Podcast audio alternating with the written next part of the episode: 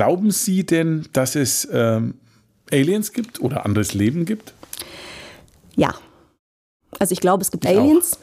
Glaube ich auch. ähm, ich würde mich auch freuen. Manchmal, wenn, man, wenn ich den einen oder anderen Kollegen sehe, denke ich, na, ich bin mir nicht ganz sicher, ob der vielleicht. Ob die nicht vielleicht schon hier sind? Ja, ob die vielleicht schon hier sind, ja.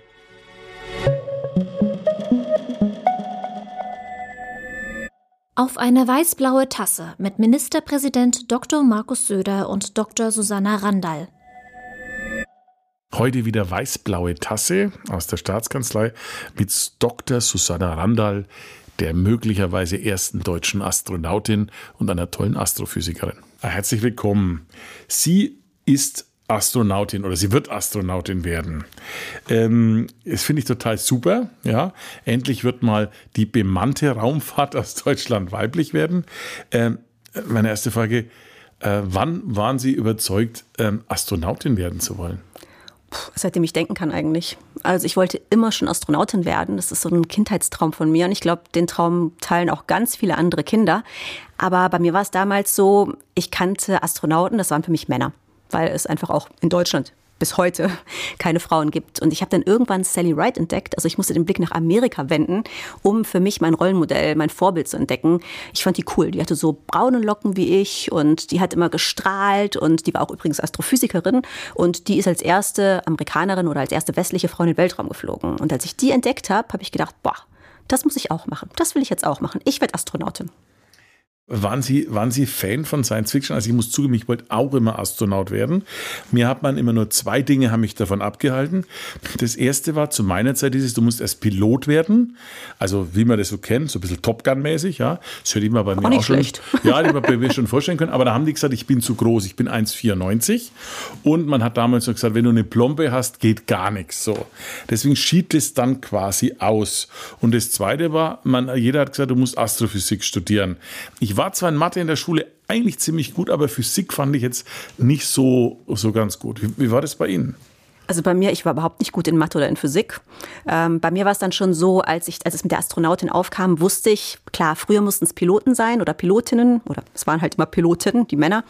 Ähm, heutzutage kann man eben auch ohne Pilotenausbildung, nämlich als Wissenschaftler oder Wissenschaftlerin Astronautin werden. Und es muss auch nicht unbedingt Astrophysik sein. Also ich glaube, da hat sich wirklich sehr viel aufgetan. Also man kann inzwischen auch mit, mit Brille ins Weltall, man kann mit Blompen ins Weltall, beziehungsweise man kann die ersetzen lassen. Also es wäre alles möglich gewesen wahrscheinlich für Sie da auch. hätte ich ja noch gar noch eine Chance, ja. ich meine, Sie sind ja jetzt auch nicht so groß, wenn ich das so ähm, äh, einfach sagen darf. Ja, wie groß sind Sie? 1,59. Ah, ich bin 1,94. Ähm, aber das spielt keine Rolle heutzutage, wie groß oder klein jemand ist, wenn er ins Älter geht. Wie muss man sich darauf vorbereiten eigentlich? Ähm, nee, also das mit der Größe, es spielt natürlich eine Rolle, aber das Gute ist, dass inzwischen sehr viele Asiaten auch geflogen sind und die sind ja generell kleiner. Das heißt, dass die Anzüge auch jetzt in vielen unterschiedlichen Größen erhältlich sind. Das heißt, es ist kein Ausschlusskriterium mehr, wenn jemand besonders groß oder besonders klein ist.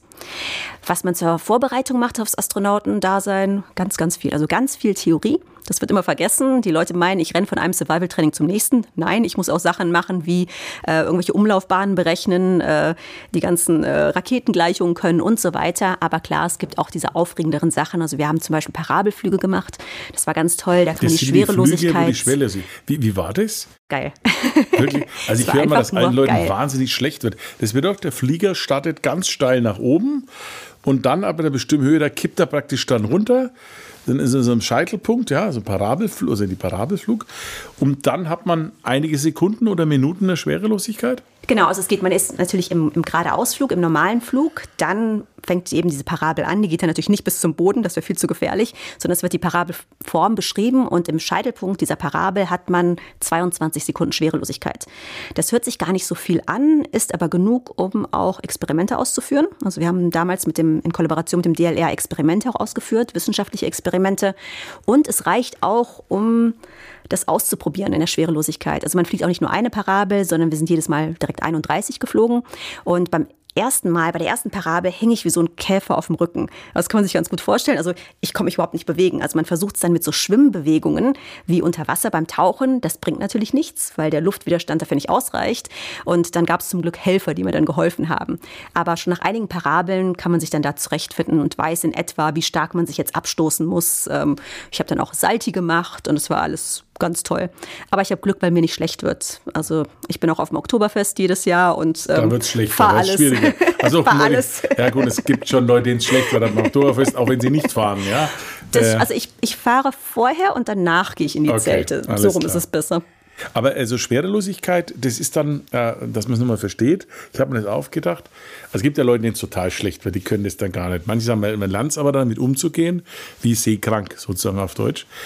Aber ähm, wie bewegt man sich von nur, indem man sich wo abstützt oder bewegt? Genau, also man muss immer entweder sich irgendwo festhalten oder einen Impuls haben. Also wenn man sich auch nur leicht irgendwo abstößt, dann fliegt man quasi ja, durch das Flugzeug oder äh, durch die Raumfähre, was auch immer. Aber wenn man jetzt den Impuls irgendwie verliert oder eben keinen Impuls hat, und das ist mir eben passiert, ich hing dann da in diesem Flugzeug und bin nirgendwo drangekommen mit den Armen oder den Beinen und dann ist man da wirklich wie ein Käfer auf dem Rücken und kann sich nicht fortbewegen. Wird da nicht auch das so, so Wasser oder Essen, wird es auch schon mal trainiert, wie man das zu sich nimmt bei so einem Flug? Nee, das, äh, das ging da nicht, ähm, weil man einfach ständig diese Parabel hat und dann kommt man wieder runter. Also es wäre eine Sauerei gewesen. Ähm, das lernt man dann in situ sozusagen im Weltraum. Okay. Ähm, was nochmal, aber gehen wir nochmal ein bisschen zum Anfang zurück. Was war denn die eigentliche Motivation, das Weltall toll zu finden? Also ich bin ein Uralter von immer schon Science-Fiction-Fan gewesen. Ich habe, äh, ich fand, äh, ging mit Star Trek los, dann Star Wars. Ich glaube, ich kenne keinen Science-Fiction-Film oder ich kenne, es gibt keinen, den ich nicht kenne. Die guten wie die schlechten. Und da gab es tolle Filme, inspirierende Filme. Auch Contact zum Beispiel fand ich einen sehr berührenden, inspirierenden Film. Aliens ist mehr so der, der, der Horrorklassiker, mhm. aber auch so Dinge wie Marcianer die letzten Jahre haben mir sehr, sehr gut, oder Gravity oder was weiß ich, was da alles so gegeben hat. Äh, Ad Astra war jetzt letztens ein spannender Film. Hat sie sowas auch äh, bewegt ähm, oder, oder waren sie die reine Was ist was Gruppe? Weil da habe ich nämlich auch immer gelesen, kannte ich auch alles, war dann damals sehr entsetzt, dass dann Pluto eben kein ähm, eigener Planet mehr war, zum Zwerg stand. Das hat mein äh, Schul- und, und Jugendwissen ja, dann da deutlich alle, Da waren wir alle oder? traumatisiert von, auf jeden ja. Fall. Wie war das oder wie ist das bei Ihnen? Ich bin tatsächlich, also ich schaue schon ab und zu Science Fiction, aber es muss trotzdem ein guter Film sein. Also ich bin nicht so, dass ich dann alles schaue, was Science Fiction ist. Mir geht es dann eher um die Story, dass die auch gut ist und wenn da ein bisschen Weltall dabei ist, gut. Ähm, also ich, bei mir war es eher wirklich diese, es waren die Gedankenspiele, würde ich sagen, eher. Also ich habe schon als kleines Kind, erzählen mir jetzt meine Eltern, immer fasziniert schon zum Mond gestarrt und wollte wissen, ah, wie, wie weit ist das weg und warum kann ich das sehen, wenn es so weit weg ist und so weiter. Und das hat sich dann durch meine ganze Kindheit gezogen. Einfach diese großen Fragen und das sind diese großen Fragen des Lebens. Dieses, wie kann es sein, dass es vor dem Urknall nichts gab. Das geht doch gar nicht. Wie kann es sein, dass die Sonne und auch unser Planet, dass die irgendwann mal aufhören werden zu existieren? Wie kann es sein, dass das im Weltall so unvorstellbar groß ist, dass ich es mir überhaupt nicht, gar nicht null, ich kann es null begreifen. Und das waren die Fragen, die mich als Kind schon umgetrieben haben. Und da habe ich gedacht, das ist so faszinierend, ich kann das gar nicht verstehen, aber ich will es unbedingt verstehen. Und deswegen muss ich es eben studieren und lernen. Ah, dann sagen Sie mir doch mal, was vor dem Urknall war. Wenn Sie es jetzt schon ansprechen, habe ich auch meine logischen Widersprüche.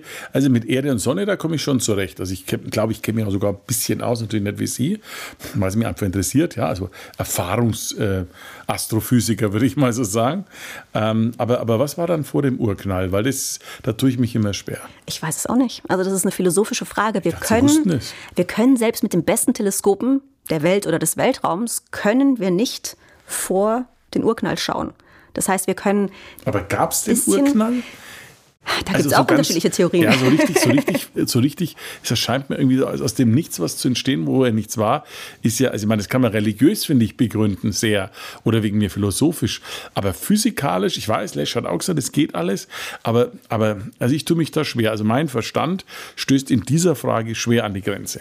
Also es gibt eine andere Theorie, klar, der Big Bang, ähm, also der Urknall, ist die vorherrschende, allgemein akzeptierte Theorie. Ähm, aber ich habe ein Buch geschrieben, Wellenreiten im Weltall, und da spreche ich auch über alternativen Theorien zum Urknall. Es gibt zum Beispiel, und das ist jetzt wirklich nur eine Theorie, die Theorie des Big Bounce. Und die hat mir immer schon besser gefallen. Also das wäre dann so ein oszillatorisches Expandieren und wieder Zusammenfallen des Universums. Also das heißt, es hätte vor dem Urknall ein anderes Universum, genau, aus, so ein Luftballon, dann fällt zusammen, dann fällt zusammen und dann gibt es einen neuen Urknall und dann entsteht wieder ein neues Universum. Also das finde ich natürlich schön. von einer Frage nicht. Es hat ja mal begonnen. Ja, das, das ist, ist, zwar Henne eine ganz nette Ei. Idee, dass man kann, es hat schon gegeben, aber entbindet nicht von der Frage, was vor war. Ich kenne ja immer die anderen Theorien, dass im Grunde genommen unser Weltall, also wir, wir, wir sehen ja mal, dass es sich äh, ausdehnt wird ja immer erzählt. Und dass auch die Planeten immer weiter voneinander sich entfernen. Früher hieß es einfach, die Planeten wachsen auseinander. Heute heißt es ja, dass die dunkle Energie sie irgendwie auseinanderdrückt und dass die die Oberhand nimmt und dass deswegen unser Universum öde und langweilig wird. Stimmt es? Also die Theorie gibt es ja auch, ja? Ja, also das ist, das ist die Theorie des, ich glaube, des Big Freeze am Ende, dass halt alles. Aber Sie sehen ein bisschen, ein bisschen interessiert es mich, ne? Ja, total. Und ich finde also ich auch diese ganzen Namen so toll. Also es gibt Big Crunch, Big Freeze, uh, Big Rip und ich glaube. Big Rip erinnert mich Big jetzt mehr Rip. an so ein Fastfood-Ding. Ja, ja, genau. Aber da, das am Ende wird in dieser Theorie. Und Big Foot erinnert mich, gibt es auch irgendwo her. Aber jetzt bleiben wir bei, sorry, Entschuldigung, weil es nee, In dieser Theorie, wenn die dann stimmen sollte, und das ist jetzt gerade ja. die, die für am wahrscheinlichsten gehalten wird, dann wird am Ende des Universums alles auseinanderfliegen. Also sogar jetzt, ähm, gut, uns Menschen wird es bis dahin natürlich nicht mehr geben, aber selbst jetzt die Atome in unserem Körper wenn wir noch da wären, würden auseinandergerissen werden. Und das wäre, finde ich, auch nicht so eine schöne War Vorstellung. Durch die dunkle Energie verursacht oder? Die dunkle Energie ist auch wieder was, was angenommen wird als Konstrukt. Ja, aber um man, man hat ja mal keinen direkten Beweis. Nee, ne? Eben, also es man könnte auch Indizien, einfach sein. Man hat Indizien, aber keinen klar physikalischen Beweis, oder? Also es gibt natürlich, es gibt die alternative Theorie, dass einfach unsere Physik in diesen extremen Szenarien noch nicht gut genug verstanden ist mhm. und dass uns da einfach was fehlt mhm. und dass es vielleicht die dunkle Energie gar nicht geben muss. Also die dunkle Energie ist ein bisschen so ein Hilfsmittel.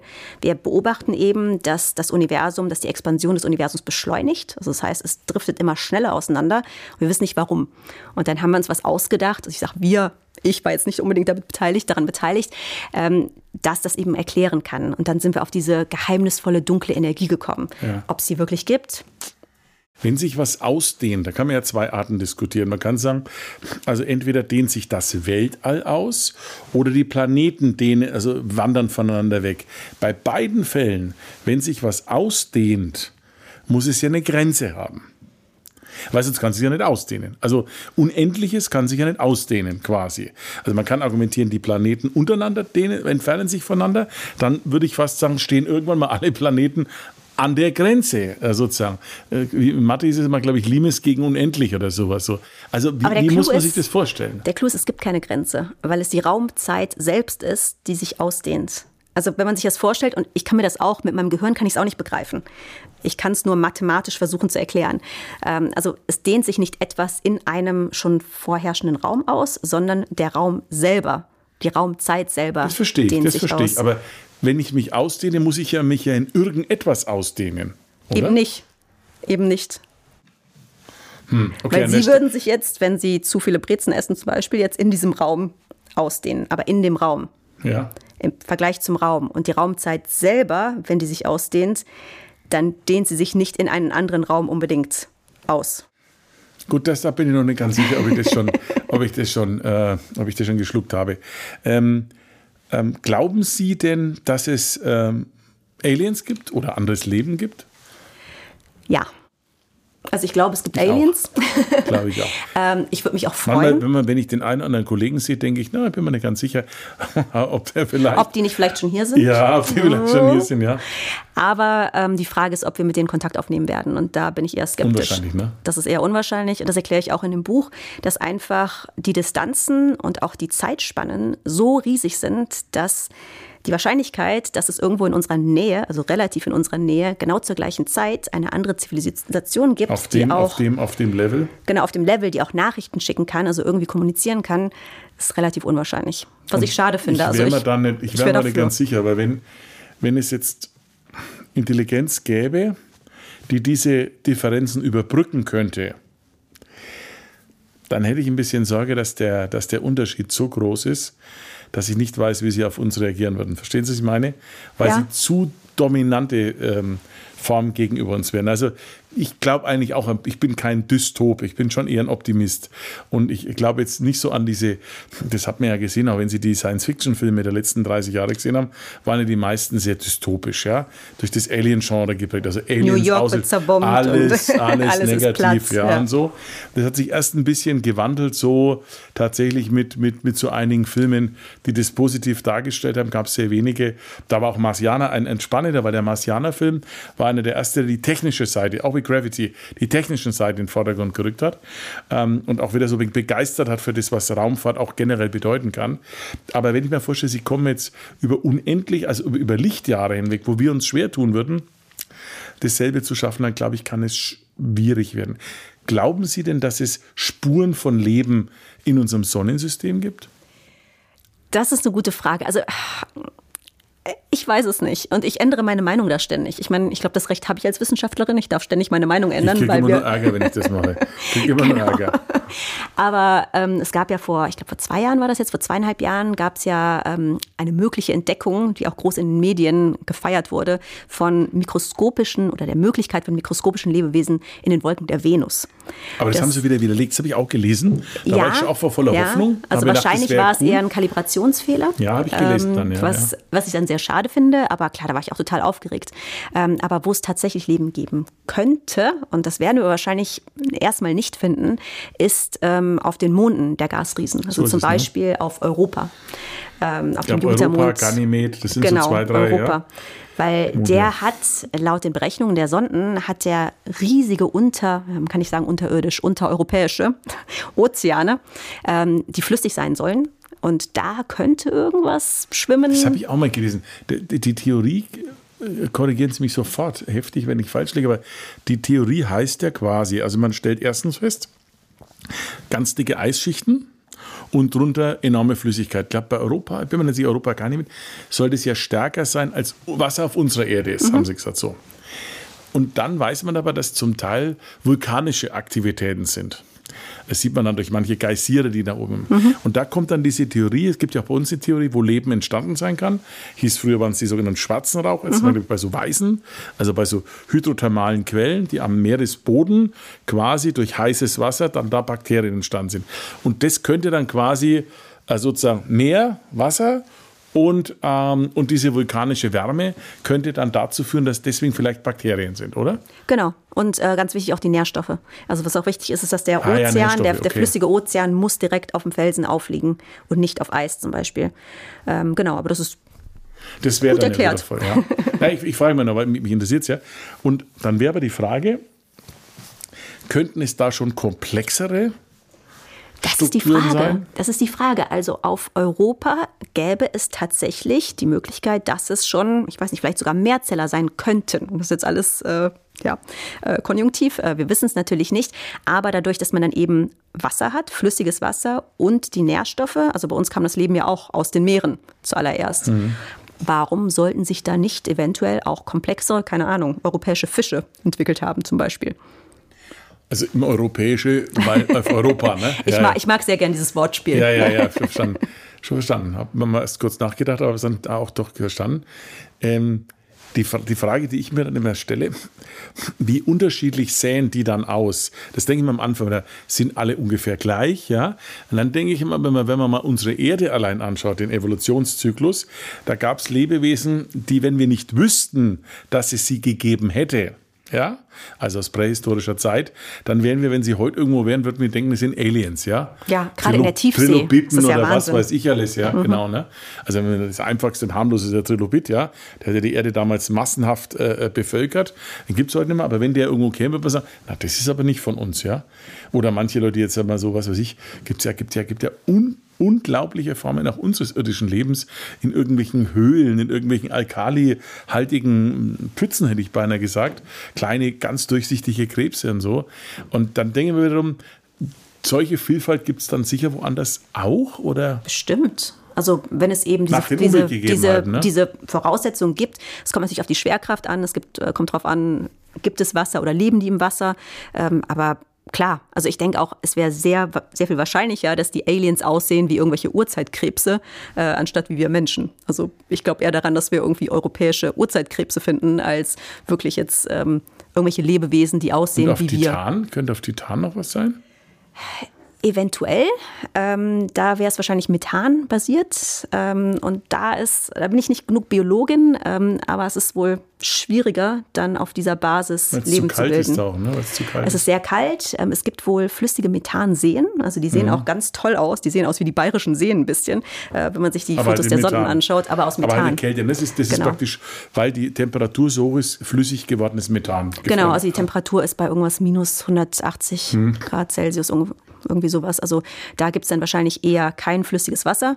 Ähm, aber wer sagt, dass Leben immer wirklich wasserbasiert sein muss? Also ich glaube, es ist die wahrscheinlichste Form oder die beste Form, ja. um Leben zu bilden. Also wenn man Wasser hat. Ja. Wir bestehen ja auch zu 70 Prozent aus Wasser. Ja. Ähm, aber wer weiß. Ich habe mal gelesen, also äh, die habitable Zone war ja früher immer Mars, Venus und wir. Oder Venus, mir und Mars. Und dass das halt bei Venus durch die Vergrößerung der Sonne schwer war. Die Strahlkraft der Sonne wurde anders. Deswegen hat sich dieser Planet so aufgeheizt und ähm, äh, das Magnetfeld des Mars war nicht da, darum war alles flüchtig so. Und da habe ich letztens gelesen, dass Titan irgendwann dann habitabel würde, wenn die, wenn die Sonne sich langsam zum roten Riesen entwickelt, was für uns ziemlich unangenehm wäre. Das wäre nicht mal wie, eine, wie ein Mikrowelle, sondern verbrennen wir ja, glaube ich, wenn das so ist. Ich glaube, es hat noch ein bisschen Zeit, also wir zwei werden es nicht erleben. Und, äh, eher nicht. Eher nicht. also Aber so dass dann aufgrund, aufgrund dieser Vergrößerung der Sonne als sogenannter roter Riese und der Strahlkraft der Sonne diese Temperaturen auf dem Titan sich so verwandeln, dass aus diesem jetzt flüssigen Methan kein kein gasförmiges wird, sondern sogar Wasser entstehen könnte.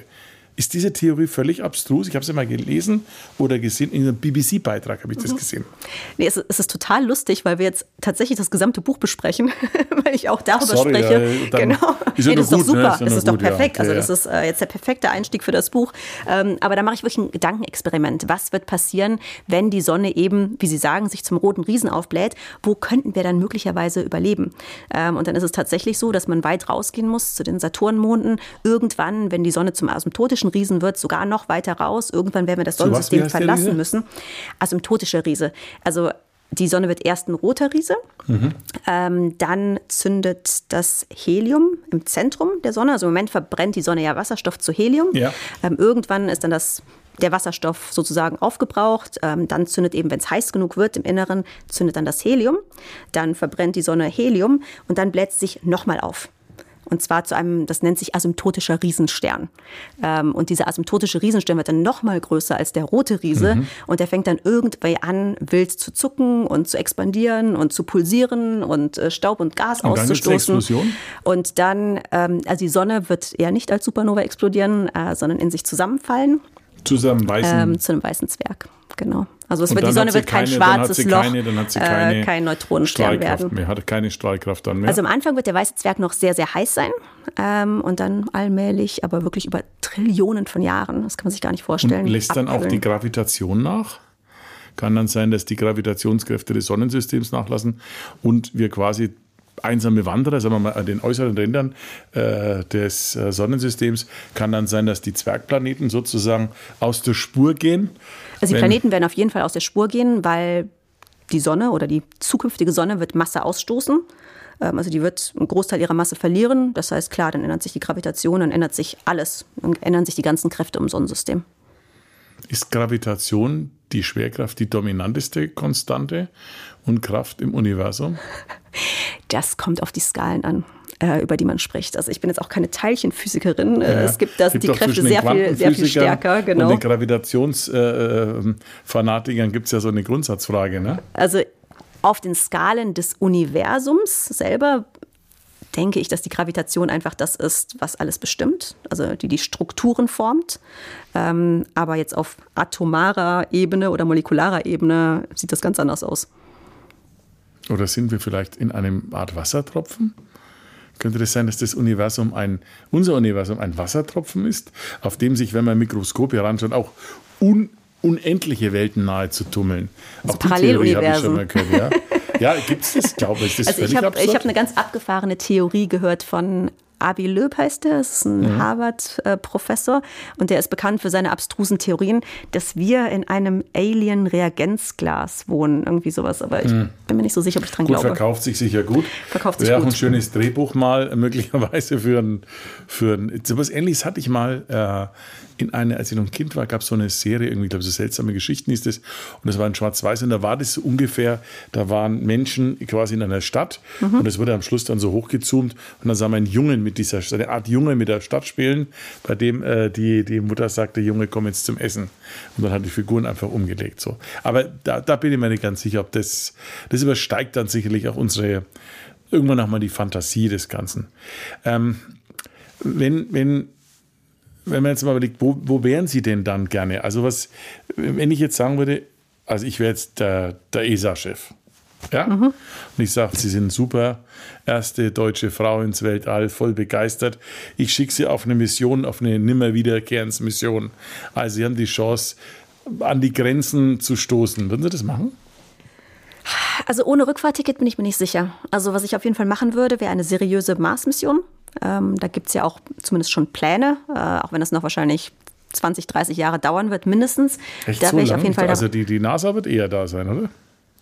Mit Menschen auf dem Mars? Ja, glauben Sie nicht? Nee.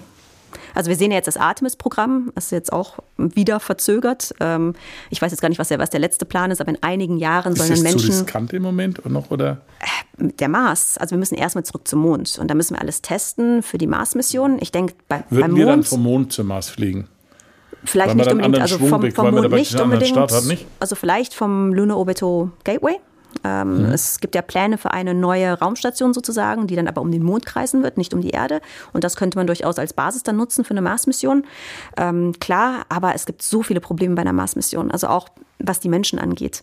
Ähm, also wir hatten jetzt bei Terra X einen Beitrag zum Beispiel, da haben wir mit dem Hirn, mit einem Neurologen gesprochen ähm, und einfach was die Schwerkraft in den Gehirnen von Astronauten, also jetzt bei langen Missionen ausrichtet. Das ist alles noch gar nicht wirklich verstanden. Hm. Äh, und da muss man auch extrem aufpassen. Man will ja nicht äh, Leute zum Mars schicken und wenn die da ankommen, haben die keine, keine grauen Zellen mehr übrig äh, und wissen ja. gar nicht mehr, was sie da tun. Passieren? Kann das passieren? Also es ist tatsächlich ähm, wohl ein relativ starker Effekt, ähm, der nachweisbar gemessen werden kann. Was, dass die, dass die, dass die, die Hirnkapazität nachlässt oder dass man dann ja, genau. Also, aphasisch werden könnte oder ich weiß nicht, nicht mehr sprechen, nicht mehr denken kann oder? Also im Extremfall. Ähm, natürlich ist es jetzt bei kürzeren Missionen, das kommt dann immer auf die Dauer an, da kommt es darauf an, welche Gegenmaßnahmen getroffen werden. Also das ist ein Problem. Dann gibt es natürlich die kosmische Strahlung, die ein riesiges Problem ist, die auch noch nicht gelöst ist, mhm. ähm, die wir auf jeden Fall beim Mars hätten. Die haben wir in der Erdumlaufbahn nicht so ähm, weil wir da noch abgeschirmt sind. Mhm. Ähm, und dann gibt es natürlich die ganze, die ganze Logistik äh, und die ganzen technischen Probleme. Also ich glaube, ja, bis wir Menschen zum Mars du, wenn schicken, was passiert, ne, unterwegs, wenn wirklich was passiert, du kannst ja da nicht irgendwie mal anrufen zu Hause, ja? Nee, eben auch die Versorgung. Das, das fand ich an dem Film der Marsianer ganz interessant, dass man das auch mit den Distanzen ja. etwas so gesehen hat, wie schwer das war. Deswegen fand ich den Film auch ganz interessant, weil er, weil da war jetzt kein, tauchte kein Massmännchen auf. Das ist übrigens auch ganz interessant. Ich komme näher mich ja mal mehr von der Entertainment-Seite. Ne? Das ist der Grund, warum die, die Mars-Filme waren immer Rohrkrepierer in Hollywood. Immer. Weil, weil, äh, wissen Sie warum? Nee. Weil der Mars zu hell ist, um Aliens zu zeigen. Also es ist, es ist ähm, seit, seit Ende der 70er, seit der Aliens Production, ne, war alles immer, waren alles immer düstere Planeten. Also die meisten waren düstere Planeten mit irgendwelchen düsteren Aliens und so. Ne? Mhm. Also Aliens selber und auch andere, ja. Hat man auch gesehen, dann auch Prometheus und solche Filme.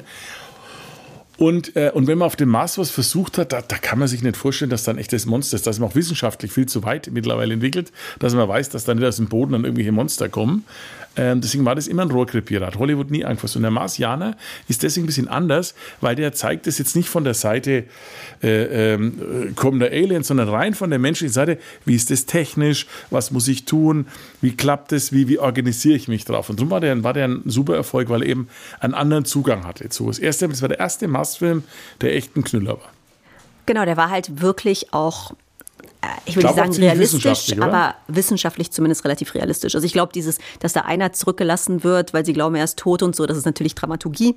Ähm, ich kann ja. mir nicht vorstellen, dass das wirklich so passieren würde. Ja. Aber das Ganze, wenn man mal in dieser Situation ist, wie man dann überleben könnte, das ist schon relativ realistisch. Spannend, ja. Und das so war bisschen, cool. So ein bisschen Castaway oder Robinson Crusoe im All oder sowas, ja. Ähm, also zum Mars würden Sie, da hätten Sie schon Bock drauf, sozusagen. Auf jeden Fall. Also ich würde einfach, ich würde super gerne in den Weltraum, zum einen auf wie jeden Fall. Das, wie ist denn das, trainiert das? Wie ist denn das Ganze Zwischenmenschliche und Menschliche? Also ich habe das auch schon mal Gast gefragt und Maurer und so, die erzählen mir das dann auch so off record. Aber wie, wie also ich meine, man hat ja auch so bestimmte Bedürfnisse, also Nahrungsmittelaufnahme und Abgabe. Gibt es da Intimität im Raumschiff und wie muss man sich das vorstellen? Also ich meine natürlich, die Toilette ist natürlich ein geschlossener Raum. Also zumindest, okay, also. zumindest auf der ISS ja, äh, ist ja die Toilette ein geschlossener ja. Raum, genau. Ähm, also da hat man dann schon ein bisschen auch Platz Aber wie für sich. na gut, ich weiß lieber nicht, wie man das organisiert. Die Vorstellung ist gerade mit Staubsaugerprinzip. Staubsaugerprinzip. Ja. Alle zuhören, Staubsaugerprinzip. das stelle ich mir jetzt irgendwie, nee, stelle ich mir jetzt nicht vor. Ähm, oh, und Äh, und wie ist es mit Liebe im Weltall? Ich war ja noch nicht im Weltall. Deswegen so, ähm, ja. okay. finde ich das, ja, kann ich da nicht wirklich zu was sagen. Hm, interessant. Ich, ich müsste in den Weltraum fliegen. Um da ja, nächstes Jahr geht es, glaube ich, los, oder? Ähm, nee, also es ist so, dass wir tatsächlich keine Finanzierung haben. Also wir sind ja ein privat organisiertes Projekt. Unser Projekt ist eben, die erste deutsche Frau in den Weltraum zu bringen, was jetzt wirklich mein Anliegen wäre. Ich habe mich ähm, sehr dafür eingesetzt, noch bei Altmaier. Ich mache das ja. wieder. Ich, ich, ich sage dem Bund ständig, er soll mehr Geld investieren für das Thema, weil es echt wichtig ist. Also nicht nur ihr, sondern generell mit Raumfahrt. Wir sind ja so ein Raum Raumfahrt. Äh, ich habe so ein Raumfahrtprogramm aufgelegt. Ich habe mhm. auch die Uni, wir haben jetzt diese Fakultät auch neu gegründet. Sie wird jetzt die größte in Europa werden, in der EU, weil ich halt überzeugt bin, also jetzt nicht nur, weil man Star Trek-Fan ist, ne? ist ja völlig absurd, sondern weil in der Raumfahrt auch enorme Möglichkeiten bestehen. Also wir haben jetzt immer über, über Deep Space quasi geredet, aber wir müssen einmal sehen, down to earth. Äh, das Ganze, was ihr macht, sind ja im Wesentlichen Experimente, die für den Planeten, für unsere jetzige Gesellschaft von großem Nutzen sind, die ihr dann Klar. machen wollt. Also wir brauchen die astronautische Raumfahrt, ähm, die auch sehr starken Vorbildcharakter hat. Also ich glaube, das ist schon auch dieses dass man der nächsten Generation auch was zum Träumen gibt. Also ich werde oft gefragt, ähm, warum braucht es die Astro also ich nenne es übrigens astronautische und nicht bemannte Raumfahrt. warum braucht es die astronautische Raumfahrt? Äh, die ganzen Satelliten und so, also die meisten äh, Raumfahrtapplikationen, die jetzt wirklich einen direkten Nutzen für das Leben auf der Erde haben, sind ja ohne Menschen an Bord. Ähm, klar, GPS, Kommunikation, das können wir auch alles ohne Menschen im Weltraum.